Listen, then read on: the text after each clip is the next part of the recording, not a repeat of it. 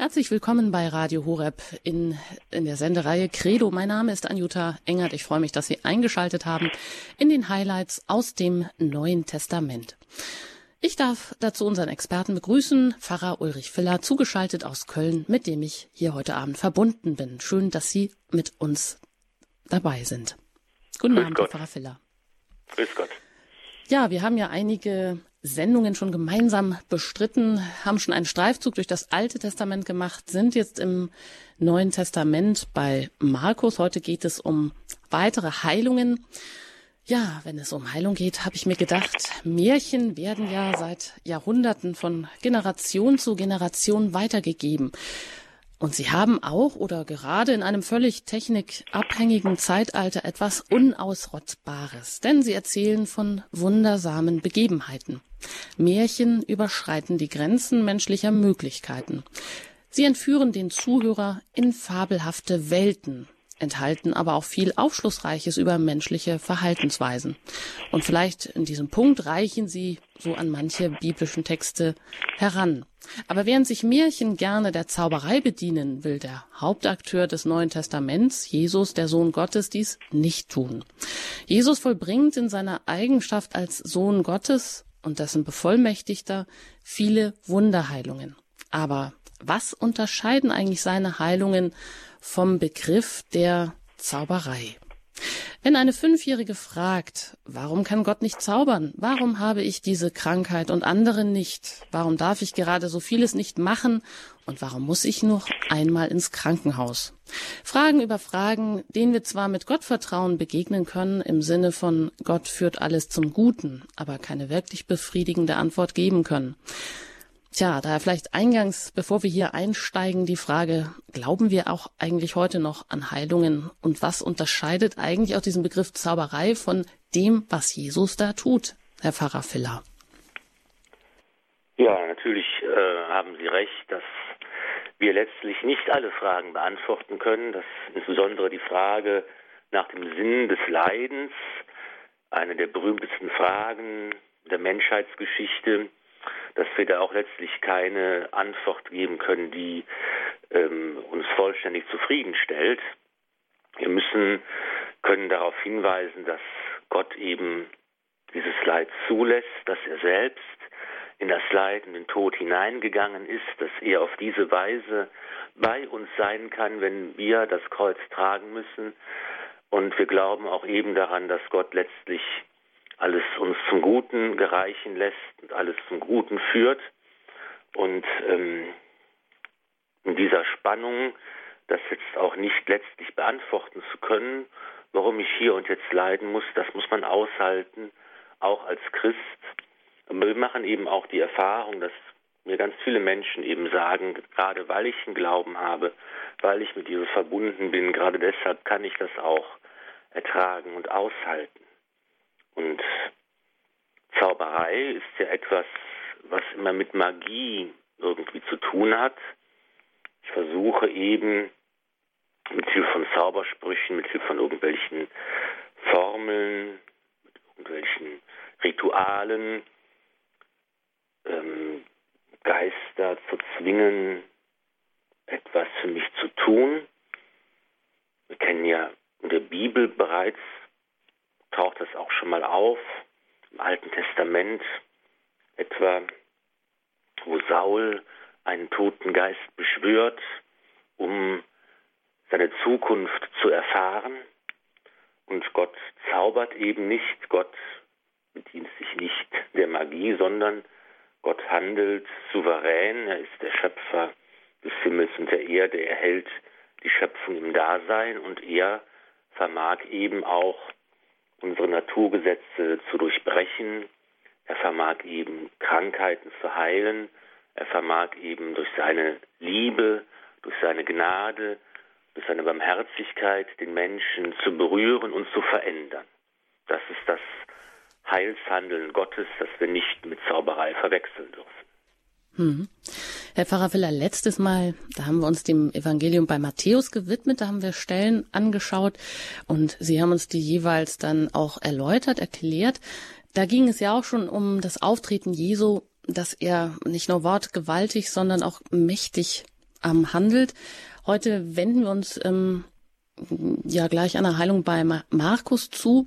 Wenn Sie das vielleicht noch ein bisschen zusammenfassen, was wir letztes Mal angeschaut haben und ähm, so den Übergang zum, zur heutigen Sendung, zu den heutigen Bibelstellen herstellen.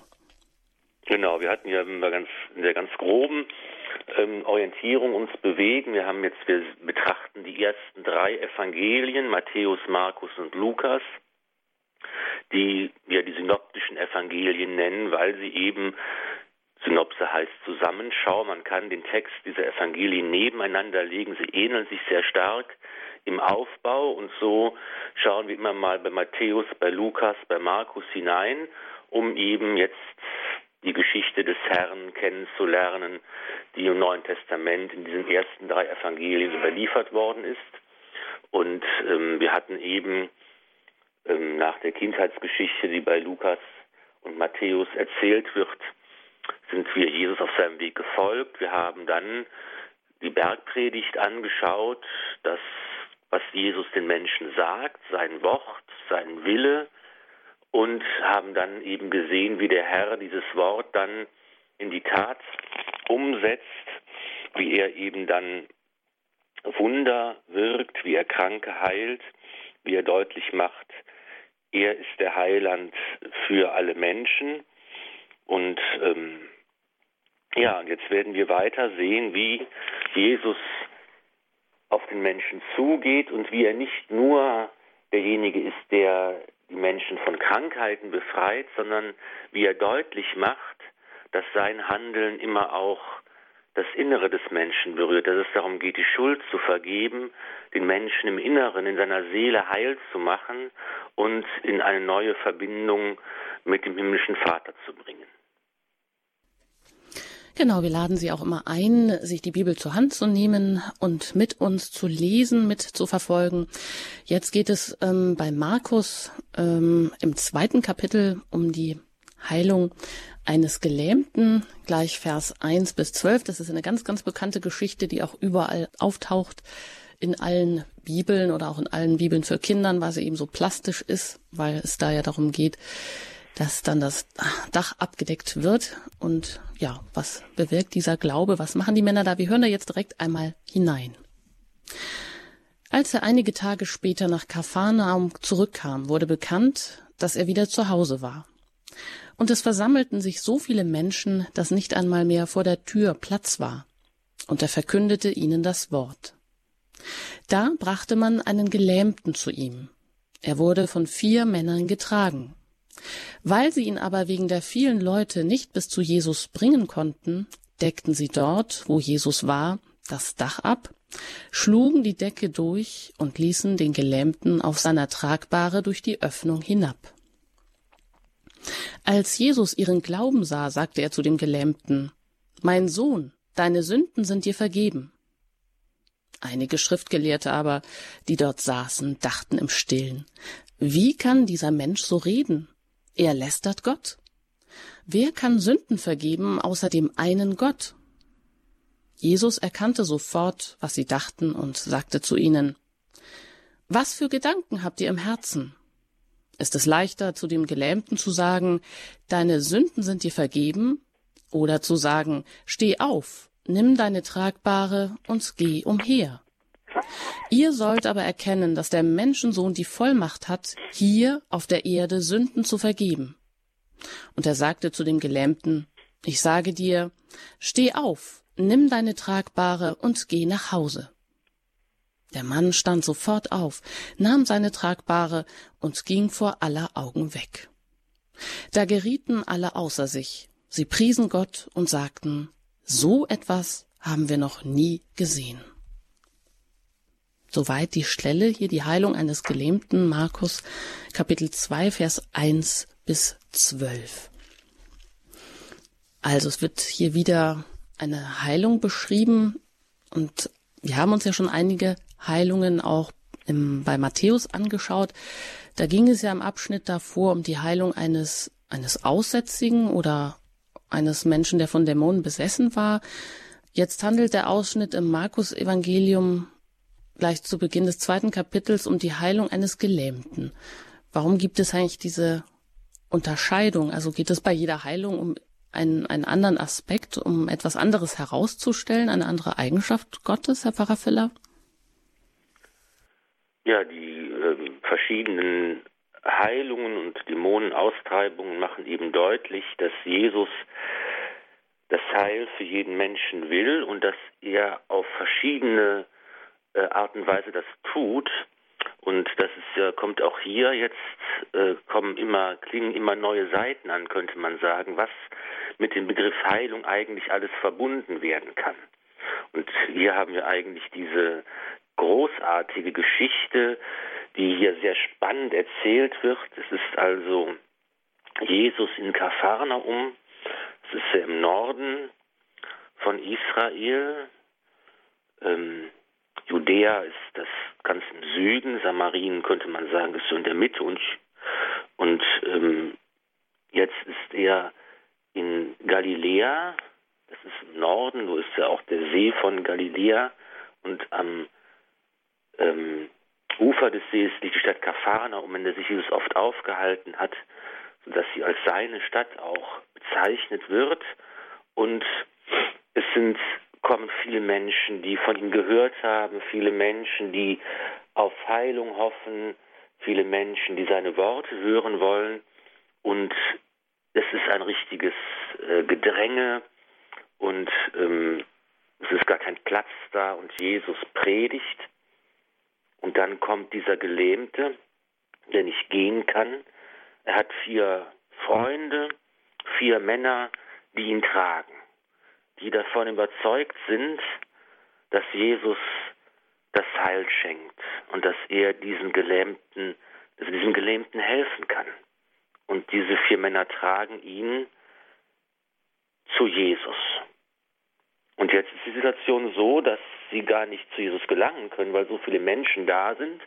Und sie kommen auf die pfiffige Idee, auf andere Weise zu Jesus zu gelangen und sie steigen auf das Dach des Hauses, das ein flaches Dach gewesen ist, nicht wie wir unsere normalen Dächer bei den Häusern haben mit einem steilen Giebel, sondern das ist hier wahrscheinlich ein, ein flaches Dach gewesen, das auch keine jetzt ganz dicke und schwere Decke hatte, sondern die konnte man ziemlich leicht, das konnte man ziemlich leicht abdecken. Das machen diese Männer. Sie decken das Dach ab, sie schlagen die Decke durch und lassen den Gelähmten auf eine tragbare herunter, dass er direkt bei Jesus landet.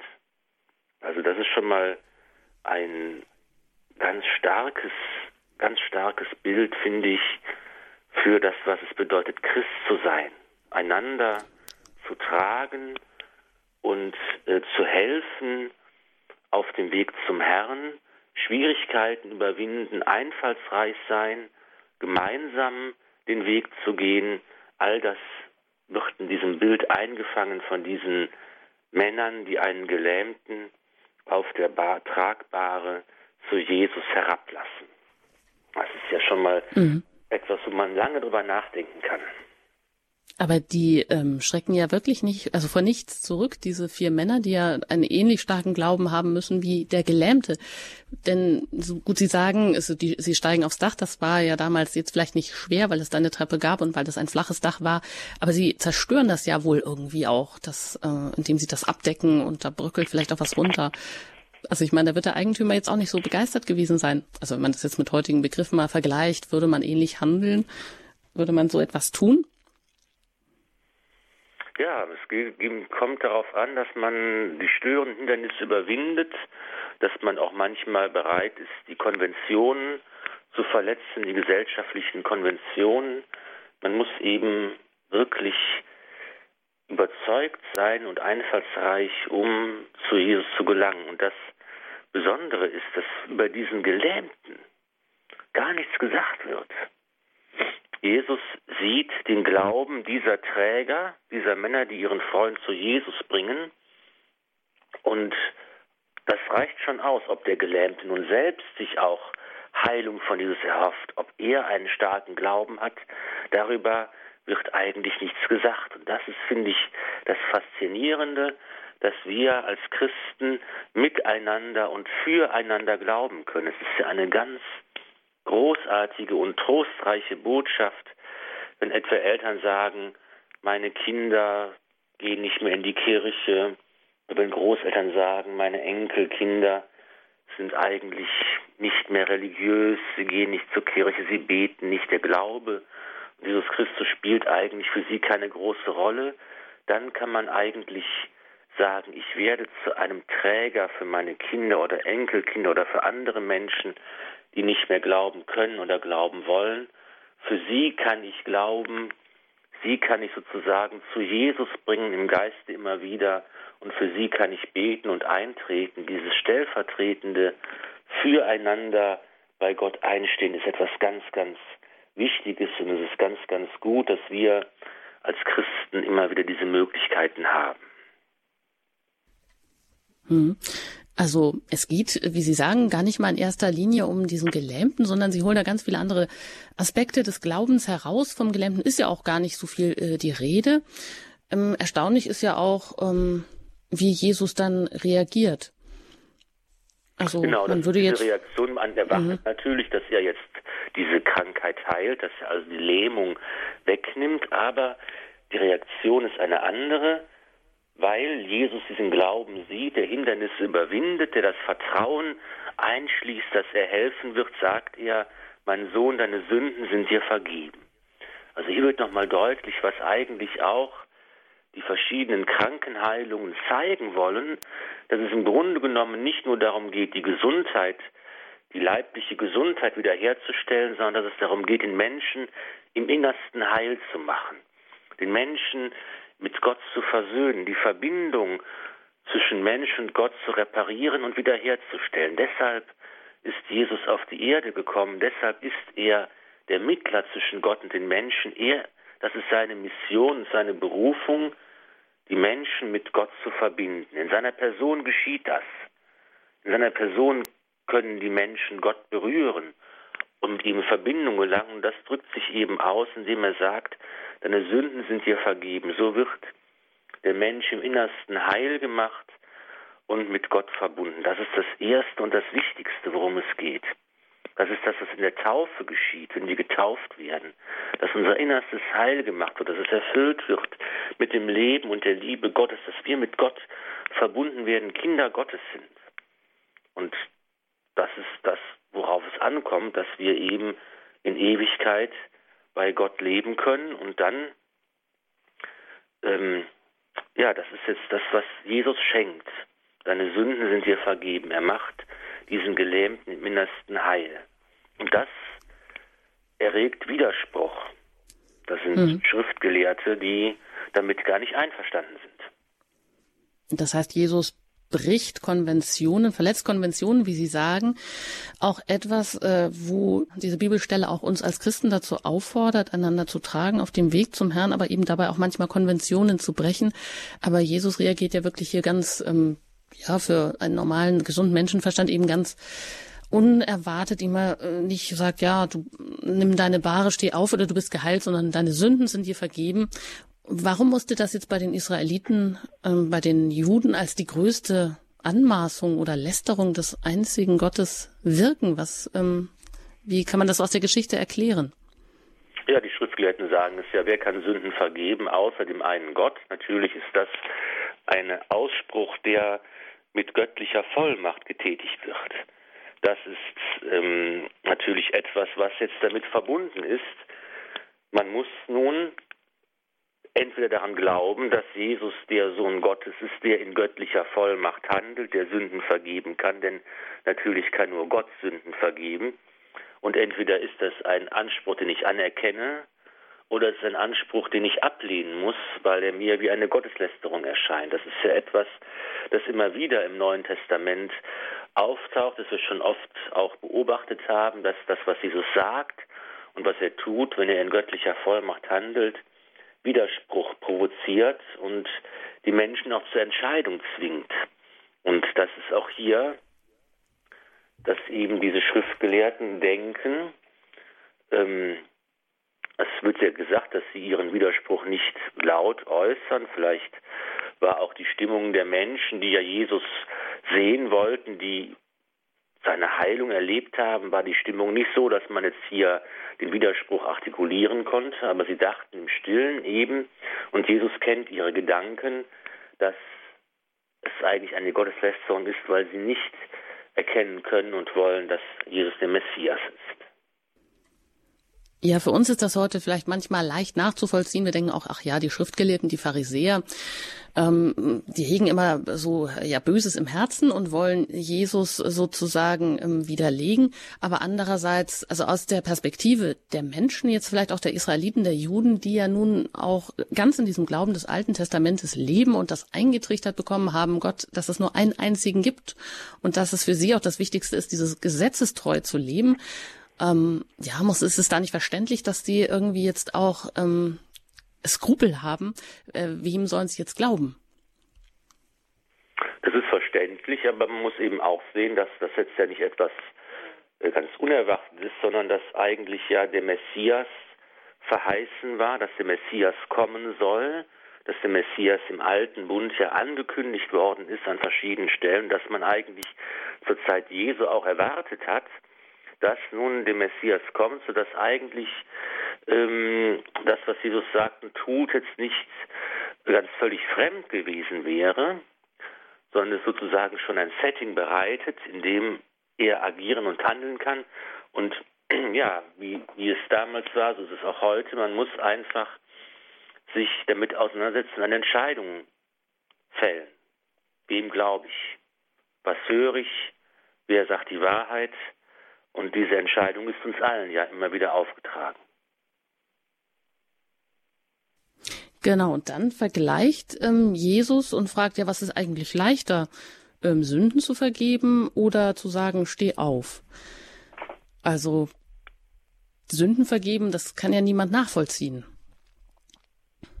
Also es ist offensichtlich ähm, schwierig, das jetzt für die Menschen nachzuvoll nachzuvollziehen. Es ist nicht sichtbar.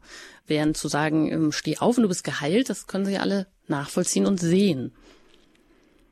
Also auf die stille Kritik der Schriftgelehrten reagiert der Herr, indem er sie aufgreift und sagt im Grunde genommen klar, das Sündenvergeben kann man von außen nicht sehen, das kann man auch einfach so sagen. Und man sieht eben nicht, dass die Sünde vergeben wird.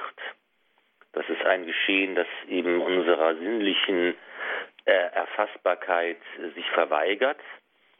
Aber man kann eben auch sagen, nimm deine Tragbare, steh auf und geh nach Hause. Und das sagt Jesus und der Mann steht auf, die Lähmung ist verschwunden. Der Heilung im Inneren entspricht die Heilung im Äußeren. Es ist ja so, dass in der Bibel die Krankheit oft mit der Sünde auch in Verbindung gebracht wird. Es ist eine als Folge der Sünde, es ist oft der Gedanke, dass man sagt, wenn einer krank ist, dann ist es wegen seiner Sünde. Wenn einer blind geboren wurde, dann haben die Eltern gesündigt. Das ist ein Gedanke, der ja ganz vorherrschend war zur Zeit Jesu. Und hier wird auch nochmal der Zusammenhang darhergestellt, die innere Heilung die Vergebung der Schuld geht einher mit der äußeren Heilung, mit dem Verschwinden der Lähmung und das wird jetzt also noch einmal deutlich. Jesus handelt in göttlicher Vollmacht. Er schenkt Vergebung, er schenkt das Heil der Seele und des Leibes und die Menschen sind völlig verblüfft, entsetzt, überrascht Sie preisen Gott und sie geraten außer sich und werden Zeugen, dass Jesus wirklich hier der Heiland der Menschen ist. Mhm. Jesus selber nennt sich aber Menschensohn. Das ist ja vielleicht auch, man, er könnte ja auch sagen, wer er ist. das hatten wir natürlich auch schon an einigen Stellen, dass er das noch nicht sagt. Aber er verschleiert ja ein bisschen so seinen vielleicht göttlichen Charakter. Auf der anderen Seite ähm, stellt er dann doch äh, heraus, indem er Sünden vergibt und den Kranken heilt, ähm, dass er eigentlich ähm, Gott ist oder ja, kommt hier schon diese Gottheit in drei Personen ein bisschen auch, ähm, wird das hier schon so ein bisschen thematisiert, zur Schau, zur Schau gestellt? Oder vielleicht auch dem alten israelitischen Gottesbild gegenübergestellt? Also ich hier noch nicht eine äh, aus, ausgefeilte Dreifaltigkeitslehre vorliegt, sondern der Begriff Menschensohn ist ja auch ein Begriff des Alten Testaments aus dem Alten Bund, der eben auch schon auf den Messias hinweist.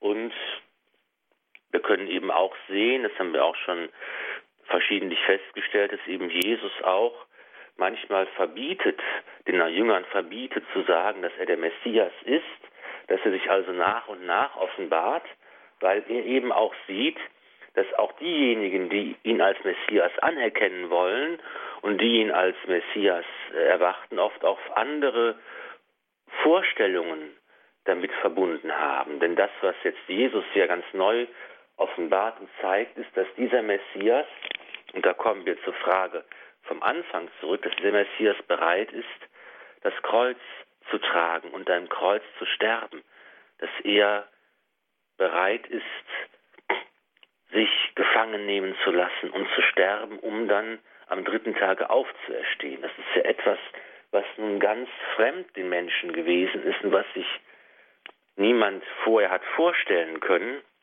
dass Gott diesen Weg der Erlösung gewählt hat. Und deshalb offenbart sich Jesus so nach und nach, damit er eben den Menschen nach und nach beibringen kann und zeigen kann, was der Weg des himmlischen Vaters ist. Hm. Ja, also ganz wichtig hier bei der Heilung des Gelähmten, die die Sündenvergebung, hm, dass er das sichtbar macht durch die Heilung und dass ähm, Jesus hier auch sagt, ähm, ja, ihr sollt erkennen, dass der Menschensohn die Vollmacht hat, hier auf der Erde Sünden zu vergeben, klingt da vielleicht auch schon an, dass das auch so bleiben wird, dass es eben auf der Erde eine bezeugte Sündenvergebung gibt und weiterhin geben wird durch Vermittlung von Menschen, eben selbst dann auch, wenn Jesus wieder zum Vater im, in den Himmel zurückkehrt. Also Andeutung so an das Bußsakrament oder Bereitung des Weges dazu, dahin vielleicht? Ja, das hat man auf jeden Fall in der frühen Kirche so gesehen. Das eben hat man sich auf diese Stelle bezogen und gesagt, eben hier, das zeigt uns eben, dass auch wir diese Praxis der Sündenvergebung ausüben können, indem eben der Priester und die Bischöfe und die Priester halt das Sakrament der Buße spenden und dass eben auf diese Weise das, was mit Jesus angefangen hat, fortgesetzt wird, dass Jesus zum Vater zurückkehrt in seiner Himmelfahrt, bedeutet ja gleichzeitig, dass er zu den Menschen kommt. Er ist nicht nur ein sich entfernen, wie man es auf den ersten Blick sehen könnte, aus der Gemeinschaft der Apostel, aus der Gemeinschaft seiner Kirche, sondern es ist zugleich ein Ankommen in viel größerer Nähe, als das vorher der Fall gewesen ist, weil der auferstandene und erhöhte Herr in der Gemeinschaft seiner Kirche gegenwärtig ist. Deshalb kann er nun, indem er sich der Priester und der Bischöfe bedient, die in seinem Namen und in seinem Auftrag handeln, kann er durch sie den Menschen nahe sein und immer wieder bis heute die Sünden vergeben. Wenn ich heute zur Beichte gehe, dann ist es genauso, als würde ich als Gelähmter neben Jesus stehen und Jesus sagt zu mir, deine Sünden sind dir vergeben. Dieses Handeln, das Heilshandeln des Herrn, der uns im Innersten heil machen will, setzt sich eben heute in der Gestalt seiner Kirche fort. Ja, und dazu haben wir jetzt diese wunderbare Geschichte uns ein bisschen genauer angeschaut von der Heilung eines Gelähmten, wo eben diese vier Männer ihren unerschütterlichen Glauben bezeugen und vor nichts zurückscheuen, um in dieses Haus, wo Jesus gerne ist, ähm, in Kafana, um ähm, einzudringen. Weil es aber so voll ist, können sie das nur über das Dach tun und ja, sie beweisen Ideenreichtum und brechen auch so manche Konventionen. Und Herr Filler, Sie haben auch gesagt, dass ähm, ja schon auch so dieses Moment der Stellvertretung sichtbar wird. Wir können als Christen eben miteinander, füreinander glauben, so wie diese vier Männer den Gelähmten, von dem gar nicht so viel die Rede ist, eben hier zu Jesus bringen, dem dann, der dann geheilt wird, nachdem ihm seine Sünden vergeben wurden. Also auch das umfassende äh, wie Sie sagen, die Mission Jesu Mensch äh, oder die Mission Jesu in, an erster Stelle eben, äh, dass das äh, bedeutet, dass ähm, die Menschen mit Gott wieder in Verbindung gebracht werden sollen. Das will Jesus hier auch zeigen. Ja, es geht hier gleich weiter. Bleiben Sie dran. Wir schauen uns die nächste Stelle an nach einer Musik und da geht es fortlaufend hier im Text bei Markus weiter mit der Berufung des Levi und das Mal mit den Zöllnern. Gleich nach der Musik hier bei Radio Horeb.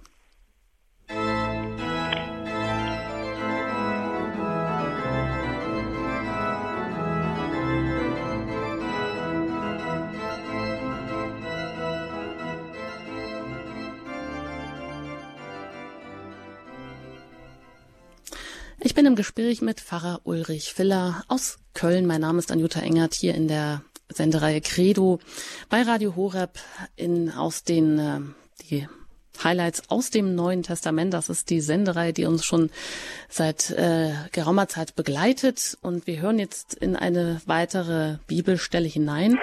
Die Berufung des Matthäus bei Markus, Kapitel 2, Vers 13 bis 17. Da heißt es, Jesus ging wieder hinaus an den See.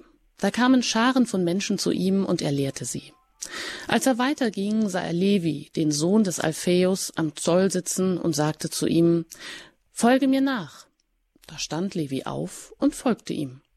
Und als Jesus in seinem Haus beim Essen war, aßen viele Zöllner und Sünder zusammen mit ihm und seinen Jüngern. Denn es folgten ihm schon viele, als die Schriftgelehrten, die zur Partei der Pharisäer gehörten, sahen, dass er mit Zöllnern und Sündern aß, sagten sie zu seinen Jüngern, wie kann er zusammen mit Zöllnern und Sündern essen? Jesus hörte es und sagte zu ihnen, nicht die Gesunden brauchen den Arzt, sondern die Kranken. Ich bin gekommen, um die Sünder zu rufen, nicht die Gerechten. Soweit die Stelle hier im Markus Evangelium im zweiten Kapitel, Vers 13 bis 17 die Berufung ähm, des Matthäus. Das heißt, es ist ja erstmal vom, von ähm, Levi, dem Sohn des Alpheus, die Rede, der ein Zöllner ist. Woher weiß man denn, dass äh, damit auch der Evangelist Matthäus gemeint ist? Sieht man das aus den Parallelstellen? Und aus dem Evangelium selbst, im neunten Kapitel. Das heißt, jetzt sind wir bei Markus, also Matthäus identifiziert dann diesen Levi mit dem Matthäus. Das ist er selbst dann. Mhm. Matthäus 9, Vers 9. In dem 10. Ja. Kapitel wird das nochmal wiederholt, ja. Und wieder ist ähm, Jesus am See, also oder am Meer, als er den, den Zöllner, den Levi Matthäus beruft. Da könnte man natürlich fragen, wir haben ja auch schon andere Jüngerberufungen angeschaut. Das, äh, das, da war, das war auch am See, die Szene. Da ging es um die Fischer. Hat das irgendwie eine Verbindung, dass Jüngerberufungen am See stattfinden? Jesus ist da, wo eben die Menschen sind, wo die Menschen arbeiten, wo sie und eben auch Levi sitzt da am, am Zoll und ähm, geht seiner Arbeit nach, die ja nicht besonders äh, angesehen war. Nirgendwo ist keiner zahlt gerne Steuern und Zollgebühren. Das war damals so, das ist heute auch so. Zumal ja diese Zollpacht an die Römer abgegeben wurde und viele dieser Zöllner auch dann sozusagen diese Aufgabe gepachtet haben vom und, und dann auf eigene Faust auch gewirtschaftet haben und überzogene, das hören wir im Evangelium ja auch auf die Klage, dass wir eben überzogene ähm, Zollgebühren dann Grund zur Klage geben. Und auch hier ist, wird sie sozusagen ganz lakonisch erzählt, dass Jesus einfach sagt, folge mir nach da heißt es, da stand Levi auf und folgte ihm. Und das ist in der Tat ein bisschen krass, ja. Genau, er sagt einfach so ein Befehl, eine Aufforderung, folge mir nach und der krempelt jetzt also sein Leben um und weiß jetzt schon, dass das hier so auch eher als ganzer Mensch und an sein ganzes Leben gemeint ist und, und äh, er lässt sich auf diese Weggemeinschaft für sein ganzes Leben mit Jesus ein. Das ist in der Tat, ja, ähm, sehr lakonisch oder sehr verwunderlich vielleicht auch. Gut, man muss kann natürlich jetzt nicht aus dieser knappen Zusammenfassung schließen, dass jetzt das etwa der erste Kontakt mit Jesus gewesen wäre. Man kann sicher davon ausgehen, das war ja auch bei den anderen Aposteln so, die vom Fischen her gerufen wurden. Das hört sich erstmal so an, als ob äh, sie Jesus zum ersten Mal sehen und er sagt, folgen mir nach und sie lassen alles stehen und liegen und folgen Jesus nach. Man kann sicher davon ausgehen, dass, dass eben sie Jesus schon gekannt haben und dass, dass sie eben auch schon lange auf der Suche waren, dass sie eben Johannes den Täufer gekannt haben und seine Botschaft und dass eben das hier, auch wenn es nur knapp geschildert wird, doch natürlich ein inneres, ein, ein, ein Kennenlernen, ein Hineinwachsen in irgendeiner Form stattgefunden hat, auch wenn das hier aus, aus dieser knappen Schilderung nicht so hervorgeht. Aber es scheint doch ähm, ein besonderes Ereignis vielleicht zu sein, das dann gleich mit einem gemeinsamen Mahl gefeiert wird, oder? Genau, das ähm, geht jetzt daraus hervor, dass Levi nicht nur Jesus nachfolgt, sondern dass Jesus jetzt in sein Haus geht und dort äh, ein Festmahl gefeiert wird. Und eben viele andere Menschen, die gesellschaftlich nicht besonders geachtet waren, Zöllner und Sünder heißt es hier, sind mit Jesus seinen Jüngern gemeinsam beim Essen. Also schon wieder, Jesus bricht die Konventionen, bricht ähm, nach Vorstellung der strengen Schriftgelehrten das Gesetz, das eben verboten hat, dass man mit, ja, mit Sündern, mit unreinen Menschen verkehrt sozusagen, was ja für uns heute sicherlich ganz befremdlich ist. Ja, wir haben in unserer Gesellschaft eben diese äh, Kategorisierung nicht mehr, dass wir eben sagen, das sind Sünder und das sind Gerechte.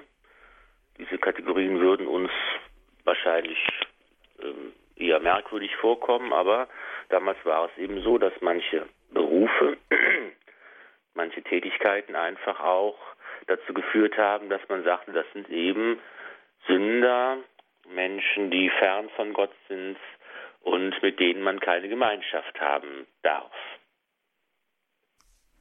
Ja, wobei andererseits, man könnte natürlich fragen, also diese Perspektive der Schriftgelehrten, die sich vielleicht fragen, was ist das, was bringt Jesus da für eine neue Sekte sozusagen? Also in Anführungsstrichen, er bietet sich an, er ähm, hat Kontakt mit den gemeinsten, mit dem gemeinsten Volk, mit den Sündern, mit denen isst er und trinkt er.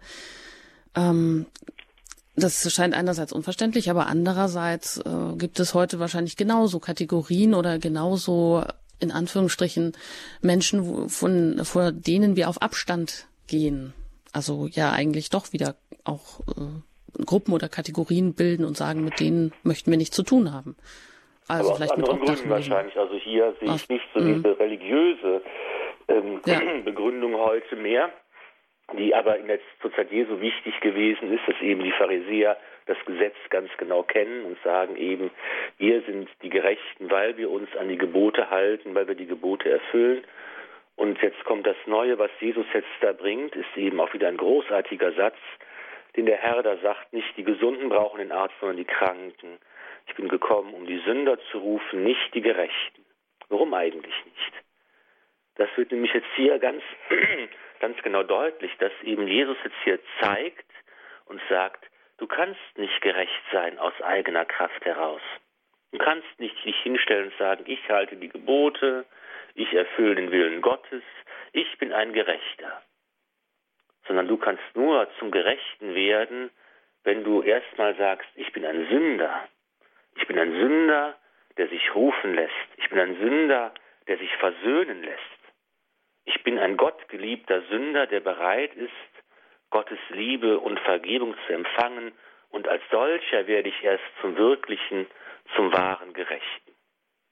Und das ist eigentlich die ähm, Botschaft des Herrn, dass eigentlich nicht wir äh, uns aus eigener Kraft heraus vor Gott hinstellen können und sagen können, ich habe den Himmel mir verdient, ich habe deine Gnade mir verdient, ich habe deine Liebe verdient, weil ich äh, äh, die Gebote alle gehalten habe, sondern im Grunde genommen geht es darum zu sagen und zu erkennen, ich bin der gottgeliebte Sünder, der aus der Vergebung Gottes heraus lebt. Und das macht mich eigentlich erst zum wahren Gerechten. Hm. Wenn man das jetzt nochmal versucht, aus der Perspektive der Pharisäer zu sehen oder was galt unter dem alten Gesetz? Da waren Sünder verurteilt. Ähm, wird das jetzt umgekehrt, dass ähm, die Sünder jetzt verwandelt werden sollen, dass eben gerade die Sünder und die Kranken einen Platz haben an der Seite Jesu und, und nicht die Gerechten, die, wie Sie sagen, die es da so nicht gibt, wenn sie nicht vorher eigentlich sich eingestehen und bekennen, Sünder zu sein und aber als solche auch geliebte Kinder Gottes. Also Jesus nimmt hier die Menschen, wie sie sind. Er beruft nicht die Gerechten, er beruft die Sünder. Das heißt, er ist schon wieder anders, er bricht schon wieder Konventionen. Ähm, wie kann man das verstehen aus der Perspektive der Menschen damals, vielleicht auch der Pharisäer, die jetzt gesagt haben oder gedacht haben, er hebt das Gesetz auf? Mm, er handelt ja eigentlich gegen das alte Gesetz, aber es heißt ja dann immer, er verwandelt es oder er hebt es nicht auf, sondern er hebt seinen verborgenen Sinn hervor. Aber das ist vielleicht nicht immer so ganz leicht nachzuvollziehen. Genau, was er jetzt mit den ähm, Schriftgelehrten gemeinsam äh, hat, ist ja das Urteil, dass eben diese Menschen, die Sünder sind, die Zöllner sind, dass das an sich nicht in Ordnung ist, sondern das sehen beide ja gleich, Jesus und die Schriftgelehrten im Sinne des Gesetzes des alten Bundes natürlich. Jesus sagt nicht, komm, es ist in Ordnung, wenn du Gebote übertrittst, es ist in Ordnung, wenn du als Zöllner dich in den Dienst der Römer stellst, es ist in Ordnung, wenn du ähm, nicht versuchst, den Geboten Gottes zu folgen. Das ist ja eine, eine Einschätzung, die alle teilen. Das ist ja völlig klar. Nur die Herangehensweise ist eine ganz andere. Jesus sagt, die Schriftgelehrten sagen, gut, das sind diese öffentlichen Sünder, mit denen wir nichts zu tun haben, mit denen darf man nicht, dann wird man unrein, wenn man sich da an den Tisch setzt. Und Jesus reagiert anders darauf. Er sagt eben, okay, die Sünde ähm, ist nicht in Ordnung, aber die Menschen, die liebe ich. Und deshalb gehe ich zu ihnen als Arzt, der zu den Kranken geht, um ihnen Heilung zu schenken. Jesus gibt sich in ihre Gesellschaft und es ist nicht so, dass er unrein wird durch den Kontakt mit den Sündern, sondern es ist das umgekehrt. Das Gegenteil ist der Fall.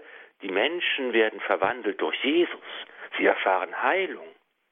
Und wie es bei der Heilung der, der, des Gelähmten auch gewesen ist, ist es auch hier, Jesus schenkt den Menschen eine innere Heilung. Er vergibt die Schuld, er verwandelt die Menschen so, dass sie auf diese Art und Weise zu Gerechten werden. Das ist der Weg des Herrn.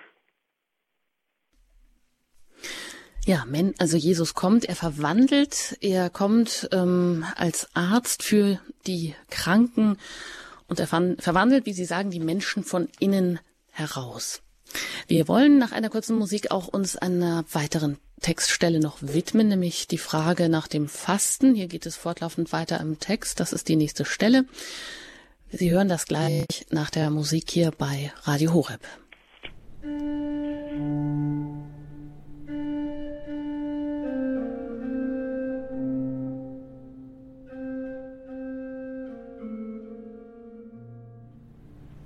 Sie haben eingeschaltet in den Highlights aus dem Neuen Testament. Mein Name ist Anjuta Engert. Ich bin im Gespräch mit Pfarrer Ulrich Filler aus Köln. Er führt uns hier durch die Bibel, schon durch das ganze Alte Testament, jetzt durch das Neue Testament. Und wir sind jetzt mitten bei Markus und widmen uns der Fastenfrage. Ich lese diese Stelle einmal vor, dann kommen wir darüber ins Gespräch. Da heißt es, da die Jünger des Johannes und die Pharisäer zu fasten pflegten, kamen Leute zu Jesus und sagten, Warum fasten deine Jünger nicht, während die Jünger des Johannes und die Jünger der Pharisäer fasten? Jesus antwortete ihnen, Können denn die Hochzeitsgäste fasten, solange der Bräutigam bei ihnen ist? Solange der Bräutigam bei ihnen ist, können sie nicht fasten. Es werden aber Tage kommen, da wird ihnen der Bräutigam genommen sein, an jenem Tag werden sie fasten. Niemand näht ein Stück neuen Stoff auf ein altes Kleid, denn der neue Stoff reißt doch vom alten Kleid ab, und es entsteht ein noch größerer Riss.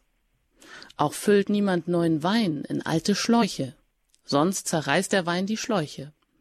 Der Wein ist verloren und die Schläuche sind unbrauchbar. Neuer Wein gehört in neue Schläuche. Soweit diese Stelle hier bei Markus, Kapitel 2, Vers 18 bis 22, wo es um die Fastenfrage geht. Und Herr Pfarrer Filler, das Fasten, das gehörte ja nach jüdischer Auffassung auch unbedingt zu einem rechten religiösen Leben. war ja damals zusammen mit dem Gebet, mit dem Almosengeben, ist eben auch das Fasten eine Übung der Frömmigkeit. Und da sind sich auch alle eigentlich einig. Die Johannes der Täufer war ja auch ein großer Faster und die Jünger, seine Jünger fasten auch.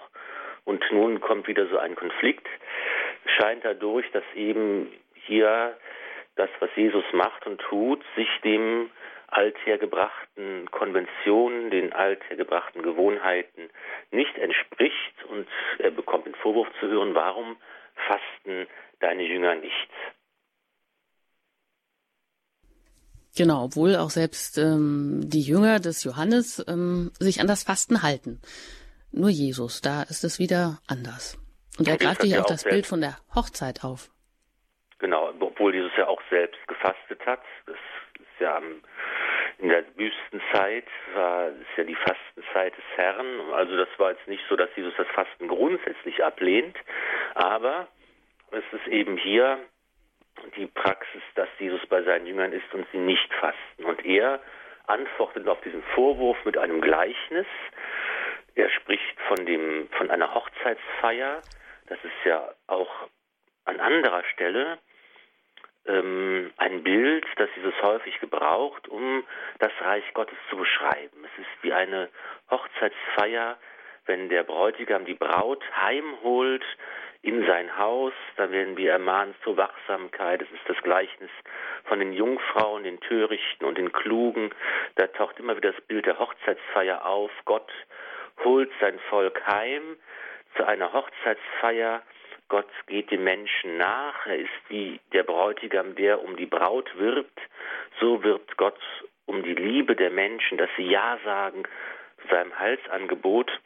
Und eben auch hier wird das Reich Gottes, das hereinbricht, das anbricht, das schon anfanghaft da ist, mit der Hochzeitsfeier verglichen. Jesus sagt, nein, auf der Hochzeitsfeier, da darf man nicht fasten, da muss man eben feiern.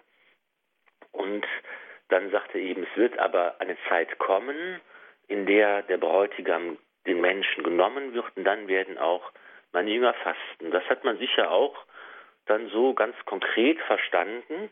Wann fasten wir? In der Kirche, am Todestag des Herrn, wenn uns eben der Herr genommen ist.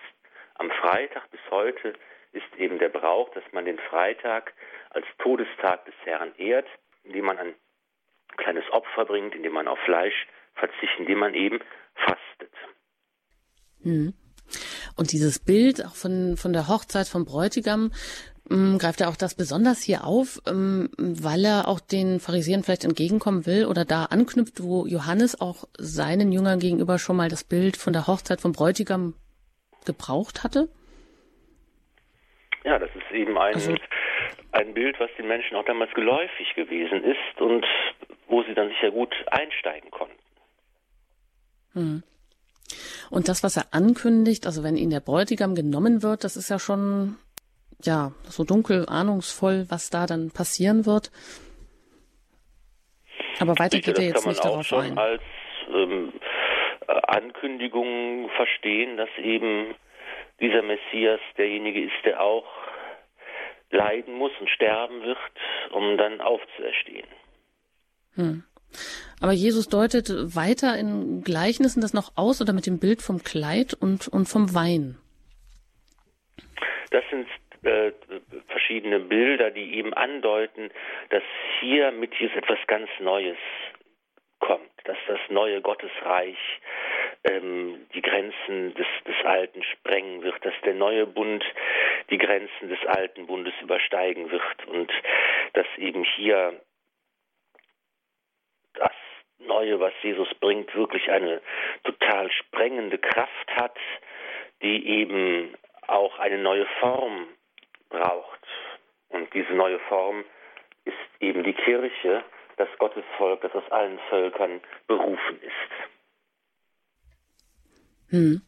Also eigentlich auch ein, ein, so starke Worte oder Jesus, der hier ankündigt, oder alles neu zu machen. Ähm, oder auch ähm, ein, ein neues Kleid oder Wein in Fülle. Ja, da könnte man vielleicht auch eben daran denken, diesen neuen Menschen anzuziehen, dass Jesus hier das schon anspricht und, und einbringt. Genau, das ist eben der, ähm, der neue Mensch. Es ist dann, was Paulus, äh, was Paulus ja auch sagt. Ähm, und das ist eben wirklich etwas, was tatsächlich alles übersteigt, was bis dahin gültig war und, und was die Menschen geglaubt haben. Und das ist ja etwas, was wir auch immer von neuem versuchen müssen zu erfassen, zu begreifen, was es bedeutet, dass wir diese neuen Menschen sind, dass wir äh, in der Taufe Christus ähnlich gemacht wurden, dass wir seine Brüder und Schwestern sind.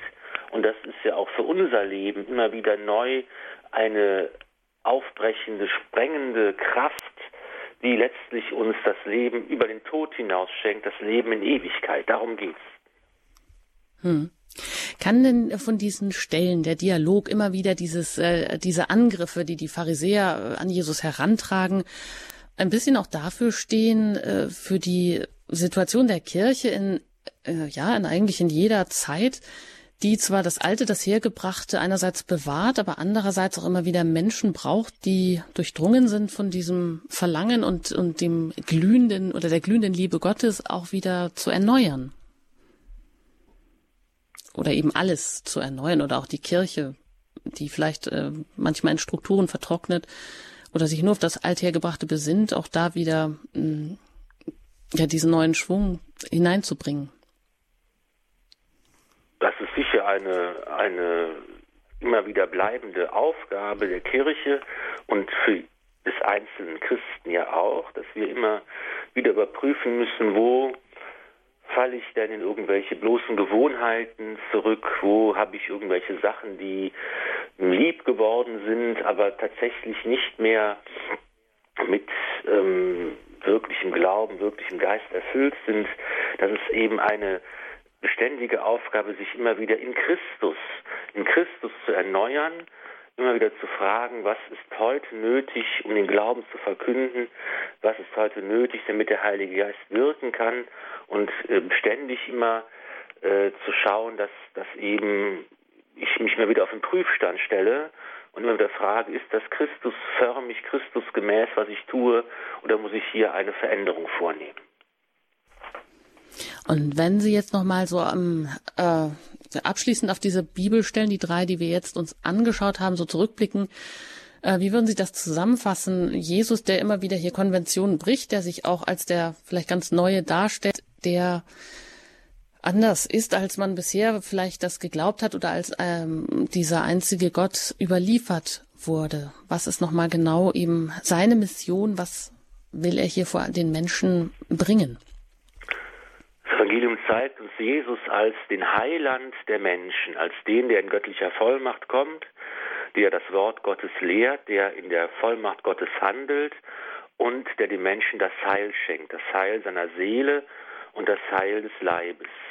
Und es wird auch in diesen Stellen deutlich, was die Kirche ist, dass wir eben als Christen gemeinsam miteinander füreinander glauben, dass wir füreinander eintreten können vor dem Herrn, dass er in dieser Kirche uns die Sünden vergibt. Und es wird eben deutlich, dass wir nicht uns als Gerechte hinstellen können, sondern dass wir eigentlich alle gottgeliebte Sünder sind, die aus der Vergebung Gottes heraus leben dürfen und die auf diese Weise zu Gerechten werden. Jesus unser Arzt, der uns ruft, trotz unserer Krankheiten, trotz unserer Unzulänglichkeiten, trotz unseres schwachen Glaubens. Er beruft uns, er möchte uns, er sagt Ja zu uns, er schenkt uns sein Heil und aus diesem Heil heraus dürfen wir in der Gemeinschaft der Kirche leben. Ja, wie geht es weiter beim nächsten Mal? Da schauen wir auch noch bei äh, Markus dann wieder in eine Heilungsgeschichte, in ein Wunder hinein. Da geht es um die Auferweckung der Tochter des Jairus, also etwas, ja, auch was ganz, ganz Spannendes, was Interessantes. Die Tochter ist ja schon gestorben. Also es ist, äh, hier kommen nochmal wahrscheinlich neue Aspekte hinein, ähm, dass Sie das auch nochmal aufgreifen und dass wir das auch hier besprechen und behandeln. Genau, das sind zwei spannende Geschichten, die Totenerweckung und äh, wo nochmal jetzt auch die Vollmacht des Herrn am deutlichsten zum Ausdruck kommt und seine eigene Auferstehung bereits angekündigt wird und dann, was mich persönlich auch sehr bewegt, dass die Heilung der blutflüssigen Frau, die also das Gewand des Herrn berührt und praktisch geheilt wird, ohne dass Jesus es selbst so richtig mitbekommt. Das ist also auch nochmal eine sehr mhm. schöne und, und anrührende Geschichte, die auch, glaube ich, für uns und für unseren persönlichen Glauben ganz, ganz viel bereithält. Ja, da geben wir Ihnen schon einen Ausblick. Ähm, bleiben Sie dran, schalten Sie auch wieder ein. Wenn Sie etwas verpasst haben oder vielleicht nochmal das Ganze sich anhören wollen, dann können Sie das bei uns im Podcast-Angebot tun. Da sind auch für Sie noch, ähm, wenn Sie ein bisschen weiter gucken, die Sendungen hinterlegt aus die Highlights aus dem Alten Testament. Die können Sie sich auch noch anhören im Podcast-Angebot herunterladen. Sie können natürlich auch ähm, die eine oder andere Sendung als CD-Mitschnitt bestellen beim CD-Dienst und den erreichen Sie unter der 08328 921 120. Außerdem haben Sie die Möglichkeit, auch ähm, die Highlights aus dem Alten Testament als im Buchformat sich anzueignen im FE Medienverlag. Da sind sie ganz günstig zu haben und mittlerweile ähm, acht Bände sind da erschienen. Bevor ich mich hier verabschiede, darf ich noch darauf hinweisen, oder Sie erteilen uns gleich noch den Segen, Herr Pfarrer Filler, und ein Gebet. Und ähm, hier geht es dann weiter mit dem Nachtgebet der Kirche bei Radio Horeb. Bleiben Sie dran. Ich darf mich aber an dieser Stelle von Ihnen schon verabschieden und danke Ihnen fürs Zuhören. Ihre Anjuta Engert. Herr Jesus Christus, bleibe bei uns. Als das Licht in unserer Finsternis, als die Macht in unserer Ohnmacht, als das Leben in unserem Tod, als der Trost in unserem Leid, als die Kraft in unseren Versuchungen, als das Erbarmen in unserer Friedlosigkeit, als die Hoffnung in unserem Sterben, als das Leben unseres Lebens. So segne euch der allmächtige und gütige Gott, der Vater und der Sohn und der Heilige Geist. Amen. Gelobt sei Jesus Christus in Ewigkeit. In Ewigkeit. Amen. Amen.